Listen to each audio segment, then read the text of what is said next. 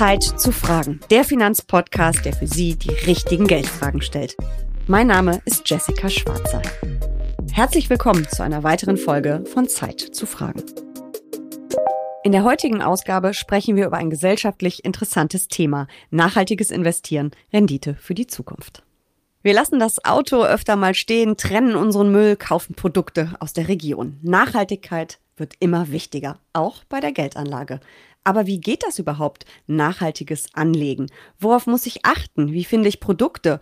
Und was ist mit der Rendite? Und welche Risiken gibt es? Darüber spreche ich jetzt mit Jan Lehmann, Anlageexperte der Deutschen Bank aus Dresden. Herzlich willkommen, Herr Lehmann. Nachhaltige Grüße aus Dresden, Frau Schwarzer. Ja, was ist das überhaupt, Nachhaltigkeit? Was ist nachhaltige Geldanlage? Das ist eine gute, ist eine berechtigte Frage. In der Vergangenheit war für die Kunden bei der Geldanlage es wichtig, sich mit dem zu erwartenden Ertrag zu beschäftigen, über die Risikopräferenzen selber nachzudenken und auch die Liquidität, die Verfügbarkeit des Geldes mit im Blick zu haben. In den letzten Jahren kam noch eine Sache dazu, die nachhaltigen Anlagekriterien. Wie arbeitet mein Geld nicht nur im Hinblick auf die ökologischen Aspekte, sondern wie arbeitet mein Geld auch unter Berücksichtigung der sozialen und unternehmensinternen Belange erfolgreich für mich und die Gesellschaft. Ähm, das heißt, was Sie da ansprechen, das ist diese wahnsinnig bekannte Abkürzung mittlerweile ESG, ESG. Die liest man ja ständig. Was genau ist das? Was verbirgt sich dahinter? Die ESG-Kriterien haben sich in den letzten zehn Jahren entwickelt und die Entwicklung dieser Kriterien ist noch lange nicht am Ende. Kurz gesagt bestehen sie aus drei Blöcken. Aus dem Bereich der Umwelt, Environment, dafür steht das E, aus sozialen Themen und aus dem Punkt Governance, was auf Deutsch gute und nachhaltige Unternehmensführung bedeutet. Hm. Nachhaltigkeit gilt ja mittlerweile wirklich als Megatrend. Ist das auch bei der Geldanlage schon so? Ich glaube, man kann in Erwägung ziehen, das so zu sehen.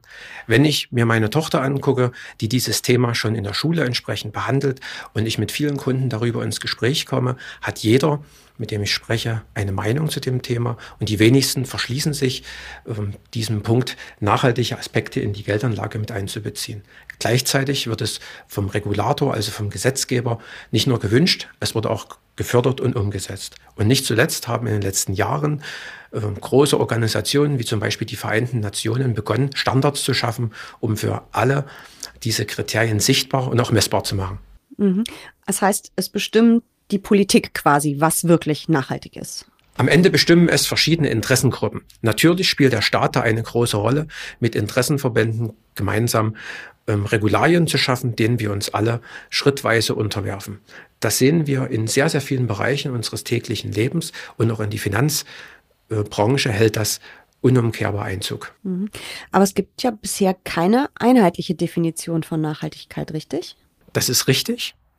Ja, Nachhaltigkeit in der Vergangenheit wurde sehr mannigfaltig ähm, gesehen. Glücklicherweise ist es so, dass die von mir äh, angeführten Kriterien, die die Vereinten Nationen aufgestellt haben und auch die sehr intensive Detailarbeit, die vor allem Ratingagenturen geleistet haben, dazu führen, dass es zunehmend ähm, Kriterien gibt, die einer gewissen Vereinheitlichung unterliegen. Und wir sind optimistisch, dass auf Sicht der nächsten Jahre es dann auch für den Verbraucher eindeutig sichtbare Kriterien gibt, was für alle gleich sichtbar und bewertbar ist. Aber nicht immer ist ja wirklich alles grün, wo auch grün draufsteht, oder? Das ist so. Und in unserem Hause ist es sehr wichtig, diese Gefahr des sogenannten Greenwashings, also des sich den Anscheins geben, jetzt etwas Grünes äh, zu tun, diesen, diese Gefahr äh, zu minimieren und diese aus dem Weg zu gehen. Wie komme ich denn als Privatanlegerin überhaupt zu einer verlässlichen Bewertung? Ich sehe hier zwei Aspekte. Zum einen empfehle ich sehr stark, sich im Vorfeld auf ein Beratungsgespräch selber damit auseinanderzusetzen, was möchte ich, was möchte ich neben Ertrag in meinem Portfolio verwirklicht wissen. Und zum anderen ist es dann für die wird das Bankgespräch um ein Vielfaches einfacher, aus dem umfangreichen Produktangebot die passenden Lösungen entsprechend vorgestellt zu bekommen und vor allen Dingen diese zu verstehen und dann im Zweifelsfall für sich zu nutzen. Hm. Apropos Bankgespräch, das kann ich mit Ihnen in einer grünen Filiale führen. Was ist denn das? Ja, wir haben grüne Filialen. Hier erleben Sie vor Ort Nachhaltigkeit. Die Mitarbeiter legen die ESG-Kriterien selber an sich an und überlegen, wie wir die Filiale nachhaltiger, also grüner machen. Aber am einfachsten kommen Sie besser mal bei uns vorbei. In Dresden. Zum Beispiel. Nachhaltigkeit gilt als Megatrend, auch in der Geldanlage. Immer mehr Investoren und Privatanleger investieren in nachhaltige Produkte. Das zeigen auch immer wieder die Daten des Fondsverbandes BVI. Aber es gibt bisher keine einheitliche Definition von Nachhaltigkeit. Es fehlt an einheitlichen Kriterien und an einheitlichen Marktstandards, um Finanzdienstleistungen und Produkte zu bewerten und einzuordnen. Aber die ESG-Kriterien helfen uns. Und wir wissen auch, es passiert noch einiges auf Gesetzgebungs- und Regulierungsebene. Kommen wir mal zum ganz konkreten. Wie kann ich denn nachhaltig investieren? Das geht, liebe Frau Schwarzer, relativ einfach.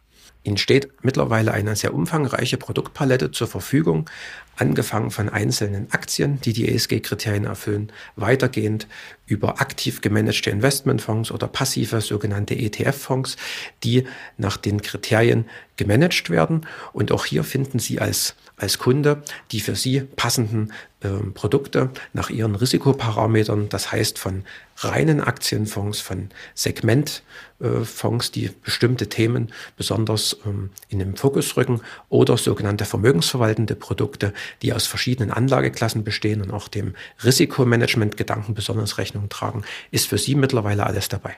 Sie haben gerade schon die Themen angesprochen. Welche Themen könnten denn interessant sein? Wenn wir uns mit dem Thema Nachhaltigkeit befassen, geht es für mich um zwei Punkte. Das eine ist, wie transformiere, also wie wandle ich als Firma mittelfristig mein Geschäftsmodell um, um heute und vor allen Dingen zukünftig wettbewerbsfähig zu sein und ein wichtige Möglichkeit zu generieren, auch entsprechend profitabel zu sein und einen guten positiven Fußabdruck in der Gesellschaft zu hinterlassen. Das ist der eine Punkt. Der andere Punkt ist, dass das Thema Klimawandel, ich möchte es bewusst herausgreifen, für viele Kunden, aber auch für die Gesellschaft ein sehr wichtiges Thema ist. Und hier gibt es mittlerweile auch Produkte, die sich mit den Folgen des Klimawandels und vor allen Dingen mit Themen befassen, wie ich die Folgen des Klimawandels entsprechend abmildern kann. Hier gibt es Investmentmöglichkeiten. Ich weise aber ausdrücklich darauf hin, dass eins geblieben ist bei der Geldanlage. Der, die persönliche Risikoneigung ist das A und O. Mhm. Gibt es Branchen, die tabu sind, wenn ich nachhaltig investieren möchte? Ja, also es gibt Ausschlusskriterien, wo Firmen ähm, zu keinem Zeitpunkt die Möglichkeit haben, in nachhaltige Portfolien zu kommen. Das sind, und das ist auch eine sehr richtige Sache, ähm, das gesamte Waffenthema. Ja, ähm, da gehören weitere kontroverse äh, Sektoren dazu, wie zum Beispiel die Tabakindustrie, ähm, Glücksspiel, aber auch Kohle und Atomenergie haben in nachhaltigen Portfolien nichts zu tun. Das sind Minimumkriterien, denen sich äh, die Finanzindustrie verpflichtet hat. Wenn ich mich als Anlegerin für Fonds und ETFs entscheide, setzen Sie das Thema Nachhaltigkeit eigentlich alle gleich um? Nein. Es gibt im Moment noch keine einheitlichen Standards, die entwickeln sich schrittweise weiter und wir gehen davon aus, dass sie sich zukünftig vereinheitlichen lassen.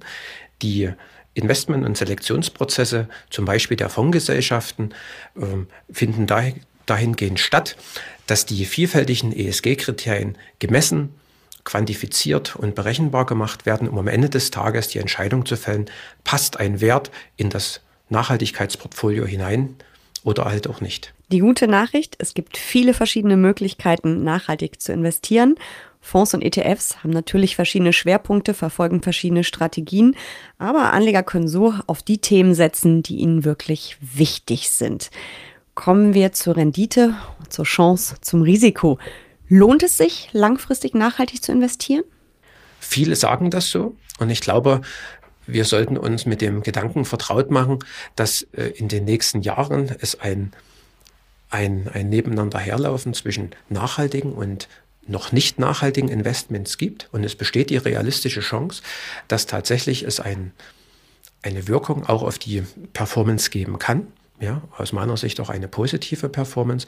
Und ich begründe das für mich so, dass die Umstellung des Geschäftsmodells, dass die dass das Suchen von, von Themen, wie ich mich besser als Unternehmen aufstellen kann, wie ich besser meinen ökologischen, ökonomischen Fußabdruck um, ausweiten kann, dass das dazu führt, dass damit die Wettbewerbsfähigkeit steigt und das kann was damit zu tun haben, dass die Profitabilität eines Unternehmens gleich bleibt oder sogar im Vergleich zu Wettbewerbern besser wird.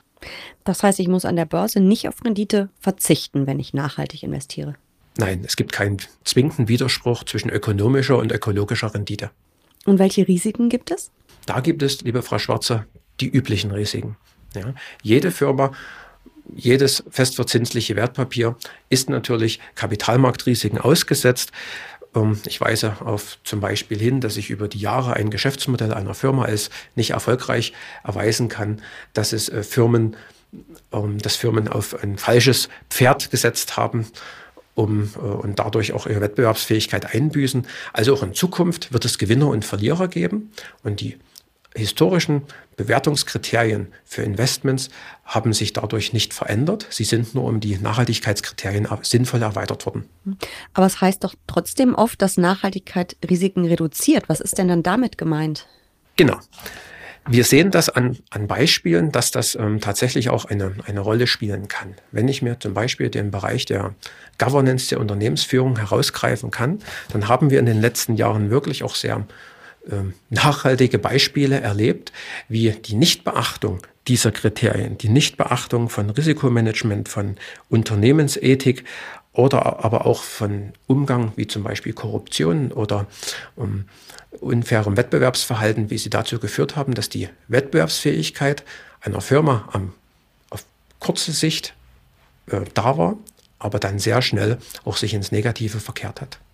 Genauso ist es auch so ein Punkt, dass ähm, die Nichtberücksichtigung zum Beispiel von Verbraucherschutz oder die Würdigung von Arbeitnehmerrechten es heute, aber insbesondere in der Zukunft auch schwer macht, das A dem Konsumenten zu vermitteln und B zum Beispiel auch angemessen gutes Fachpersonal zu finden, was die Firma auf jeden Fall benötigt. Ein ganz wichtiger Aspekt bei der Geldanlage sind ja immer die Kosten.